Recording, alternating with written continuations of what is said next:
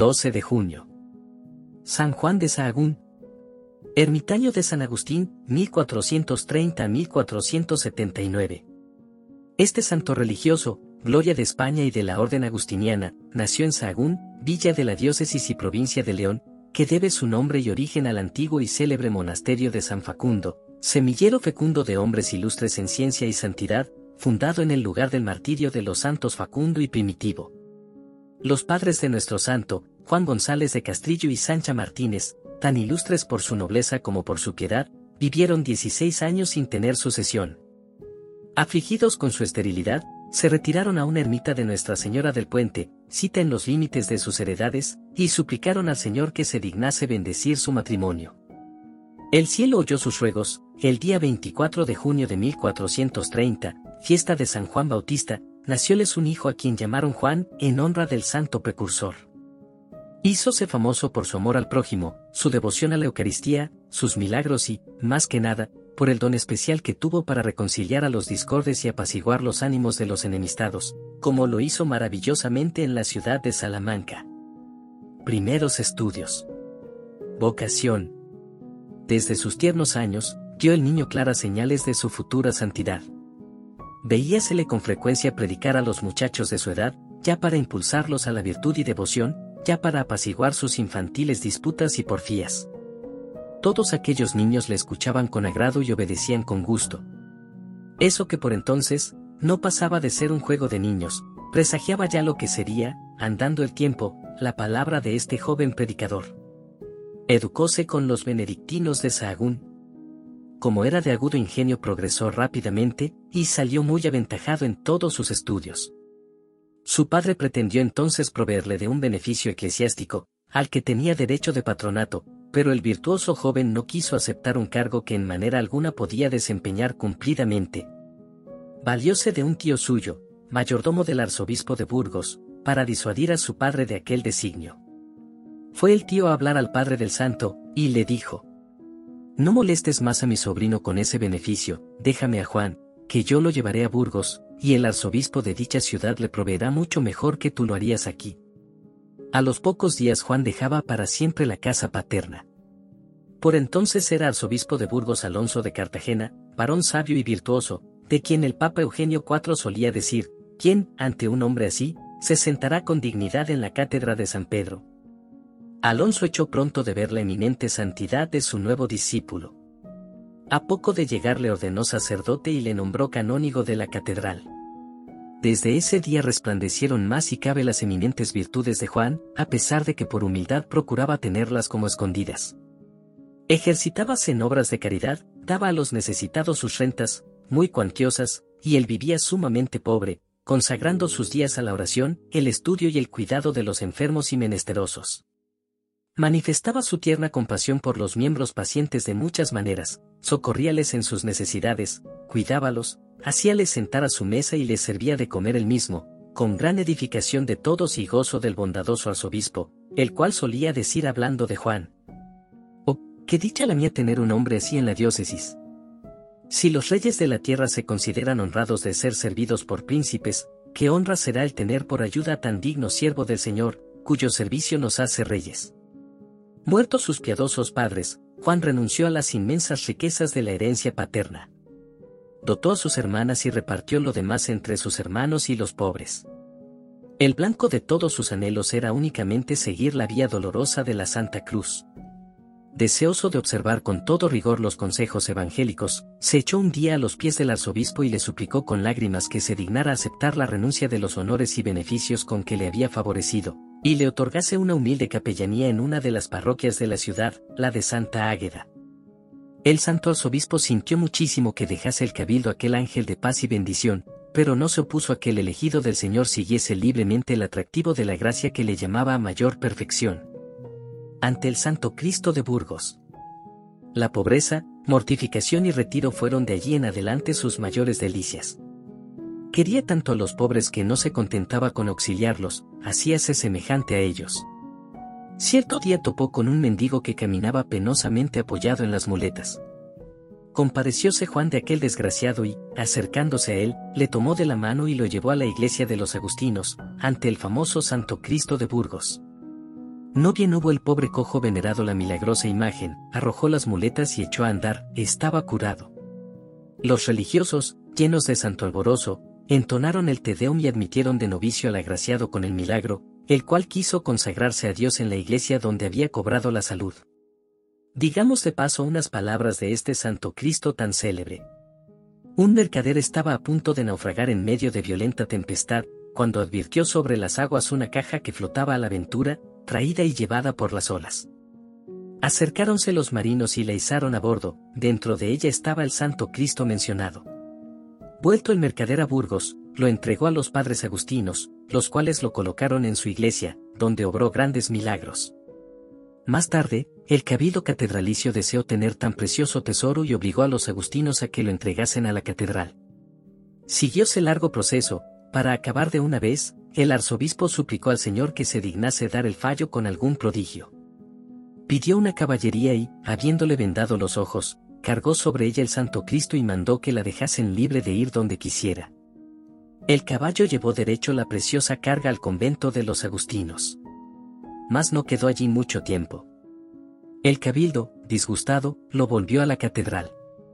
Fue en balde, porque a la noche siguiente, mientras los religiosos cantaban maitines, abriéronse las puertas de la iglesia y el Santo Cristo, llevado por manos invisibles, fue a colocarse de por sí en el lugar donde antes estaba, más cuando la revolución echó del convento a los padres agustinos, fue a parar a la Catedral de Burgos, allí se le venera hoy día con extraordinaria devoción. Guerra Civil. Mensajero de paz. Mientras San Juan de Sahagún obraba maravillas en Burgos, la ciudad de Salamanca ardía en enconadísima guerra civil.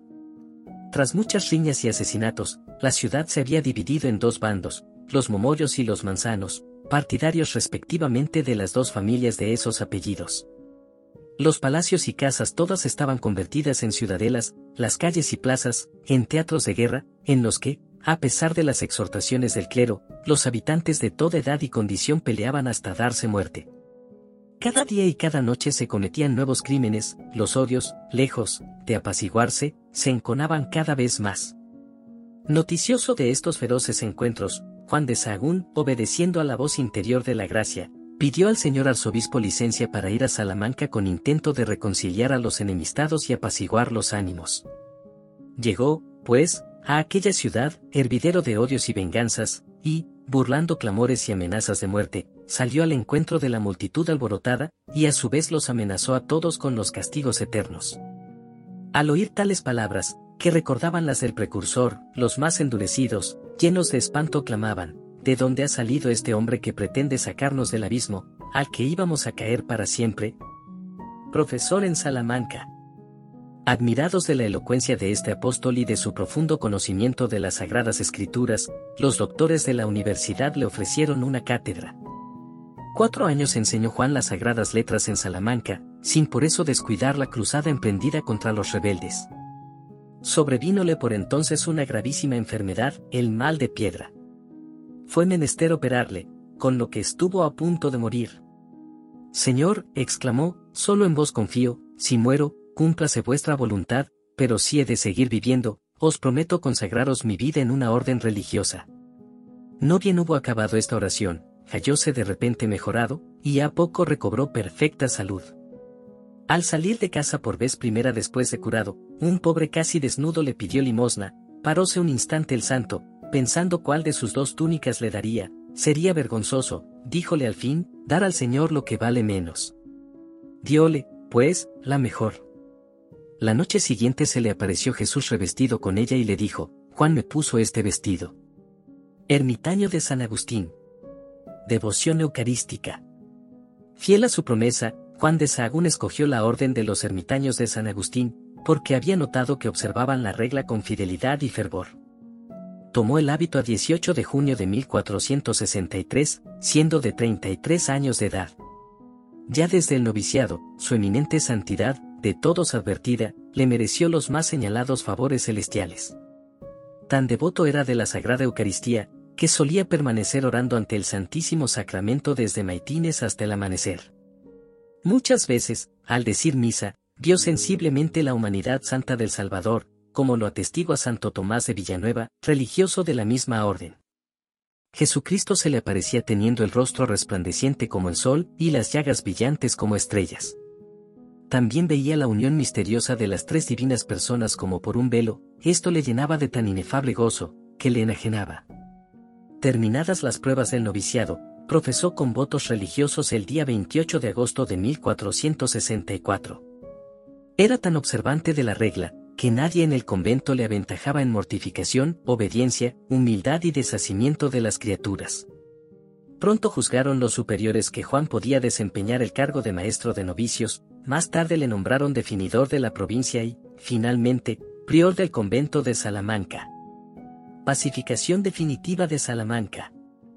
Tan luego como hubo profesado, volvió Juan, por mandato de sus superiores, a trabajar en pro de la pacificación de la ciudad.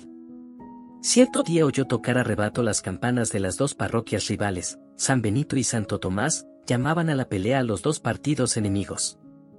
Juan acudió sin demora. Derribado primero en la lucha, fue pisoteado por los combatientes, pero de pronto se levanta, quiere dominar con su voz el estrépito de las armas y los clamores de aquella gente, y tanto pueden su arrojo y elocuencia, que logra el santo separar a los dos partidos. Pero al poco rato, advierte que uno de los jefes pretende juntar otra vez sus partidarios para lanzarlos nuevamente a la lucha, el intrépido Agustino manda que pongan un púlpito frente a la casa de ese hombre, y desde allí vuelve a exhortar a todos a la paz. ¡Que le maten! grita el jefe, ebrio de furor. Los asesinos se adelantan y el predicador, muy gozoso, corre hacia ellos con los brazos abiertos. Desconcertados un instante a la vista de tanto valor, los esbirros se detienen, pero luego se envalentonan y se arrojan otra vez sobre el santo gritando. Muera ese fraile hipócrita. Muera aquí en nuestras manos. Levantan las espadas y van a descargar el golpe mortal, cuando de pronto se paralizan sus brazos, sin que puedan moverse ni poco ni mucho. Llenos de espanto y admiración, se echan llorando a los pies del religioso pidiéndole mil perdones, el santo reza por ellos y se levantan sanos y con ánimo apaciguado. El corregidor de Ledesma, en vez de dominar con la fuerza las rivalidades y discordias como era su obligación, las alimentaba secretamente. En cuanto Juan tuvo de ello noticia, fue a ver al magistrado y, habiéndole recordado sus deberes, le declaró valerosamente cuán culpable era delante de Dios y de los hombres por tanta sangre derramada sin justa causa, y qué grave ofensa hacía a la majestad real que él representaba, y cuya honra y autoridad envilecía en su persona. Enojóse el corregidor al verse de esta suerte reprendido por un pobre religioso. Mandóle azotar cruelmente en la plaza mayor de la ciudad y le obligó a salir del Edesma. Alabado sea Dios, dijo el santo, pues me juzga digno de padecer algo por su nombre. Ojalá que estas humillaciones y padecimientos traigan la salvación a estas pobres gentes. El Señor oyó sus ruegos. Estaba un domingo predicando en una plaza, cuando un hombre intentó alborotar y dividir otra vez los ánimos. Hijos míos, gritó Juan, quedaos aquí, porque el primero que eche mano a la espada morirá. Uno de los perturbadores, por no tener cuenta con esa advertencia, cayó al suelo sin vida, herido por una mano invisible resucita algunos muertos. Plugo al Señor manifestar con insignes milagros los méritos de su servidor. Cierto día, viajando montado en una mula, vino a dar a la orilla de un río desbordado cuya hulosa corriente lo arrasaba todo. Para no llegar tarde al convento, entró con su mula en aquel impetuoso torrente y desapareció en las ondas. Todos creían que se había ahogado, pero de repente le vieron salir sano y salvo en la orilla opuesta, sin que el vestido se le hubiera mojado lo más mínimo su hermano don Martín de Castrillo, tuvo el sentimiento de perder una de sus hijas. Fray Juan fue a consolarle. ¿Por qué lloras? Dijo a su hermano con alegre continente, se desmaya una muchacha y ya piensas que está muerta. Tomando luego a la niña de la mano, la tomó llena de vida a su madre. Otra vez, recorriendo las calles de Salamanca, una pobre señora fue a echarse a sus pies, gritando con muchas lágrimas. Mi hijo se ha caído a un pozo, Hace ya dos horas que está allí dentro, ya ni se le ve, ni se le oye. Vamos allá, dijo Fray Juan, quizá vive todavía. Fueron al lugar del accidente, el santo llamó al niño, el cual le contestó al punto. Juan se quitó la correa y la metió en el pozo para que la cogiese el muchacho y, con ser tan corta que de ninguna manera podía llegar al agua, el niño logró cogerla, y con eso le sacaron sano y salvo. Pero Juan estimaba más los insultos que las alabanzas. Por eso, apenas se hubo abierto paso por entre la muchedumbre, se puso a hacer el loco. Halló en el camino una canasta de pescado vacía, se la puso en la cabeza y empezó a bailar como un tonto. Bastó eso para que todos los chiquillos, al verle, fueran tras él llamándole loco y tirándole piedras, hasta que llegó al convento. Se defiende con el breviario. El duque de Alba, don García Álvarez de Toledo, al volver de una gloriosa campaña contra los moros, celebró una fiesta de acción de gracias y, para realzarla, dándole más solemnidad, quiso que predicase Fray Juan de Sahagún. Tema de su sermón fue, obligaciones de los que están constituidos en dignidad, y, como quiera que el duque había oprimido con harta frecuencia a sus vasallos, creyó que el santo apuntaba a él y le reprochaba su conducta. Mal habéis hablado hoy, padre, le dijo, no extrañaría que se os siguiese algún castigo por decir tales cosas. Solo subo al púlpito para decir la verdad, contestó el monje, además, si me asaltan, ya tengo con qué defenderme. Diciendo esas palabras, le enseñó el breviario. El duque, fuera de sí de rabia, envió algunos soldados para que le matasen en el camino. Pero, en llegándose al santo, los caballos se espantaron de pronto sin causa aparente y arrojaron al suelo a los jinetes, los cuales quedaron maltrechos y ensangrentados. Dios os perdone, amigos, y temed su divino enojo, les dijo el santo. Y movido a compasión, los levantó curados. En aquella misma hora padecía el duque crueles dolores, causados por una enfermedad misteriosa. Mandó llamar al que poco antes quería asesinar, se echó a sus pies y logró el perdón y la curación del mal que le atormentaba. Su muerte y culto. Solo tenía Juan por entonces 49 años y parecía haber de vivir todavía muchos más. Con todo, hacía ya unos meses que hablaba de su muerte como muy próxima. Hay aquí un hombre, dijo en uno de sus sermones, que no pasará de este año. Entonces diréis todos, hermanos míos, oh, que bien predicaba el padre Juan de Sahagún. Pero yo os aseguro que predicaré mejor dentro de diez años. No tardaron en cumplirse esas proféticas palabras del santo. El mismo año, un señor de la nobleza que había llevado vida muy escandalosa, movido por los sermones del santo, renunció al siglo y se retiró al convento de los agustinos de Salamanca. La compañera que vivía de sus pecados juró vengarse, y la muy desgraciada logró envenenar al insigne predicador que lo había convertido. Sobrevínole con eso una enfermedad que le puso en pocos meses a las puertas de la muerte, y el día 11 de junio de 1479 dio apaciblemente su alma al Señor. Los insignes e innumerables milagros obrados en su sepulcro, fueron parte para que el Papa Clemente VIII le beatificara en el año de 1601, y Alejandro VIII le canonizara el 16 de octubre de 1690.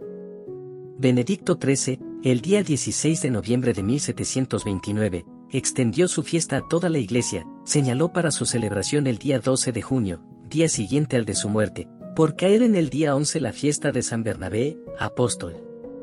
El martirologio romano, desde el año 1922, trae el elogio del santo el 11 de junio, que es su Dais Natalis, y el día 12, en el oficio, recuerda que San Juan subió al cielo la víspera de ese día.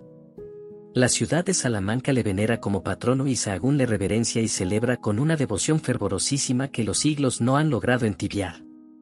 Aún en nuestros días sus compatriotas consagran a San Juan los niños y los visten en la infancia con el hábito agustiniano sin olvidar la correa ni la capucha.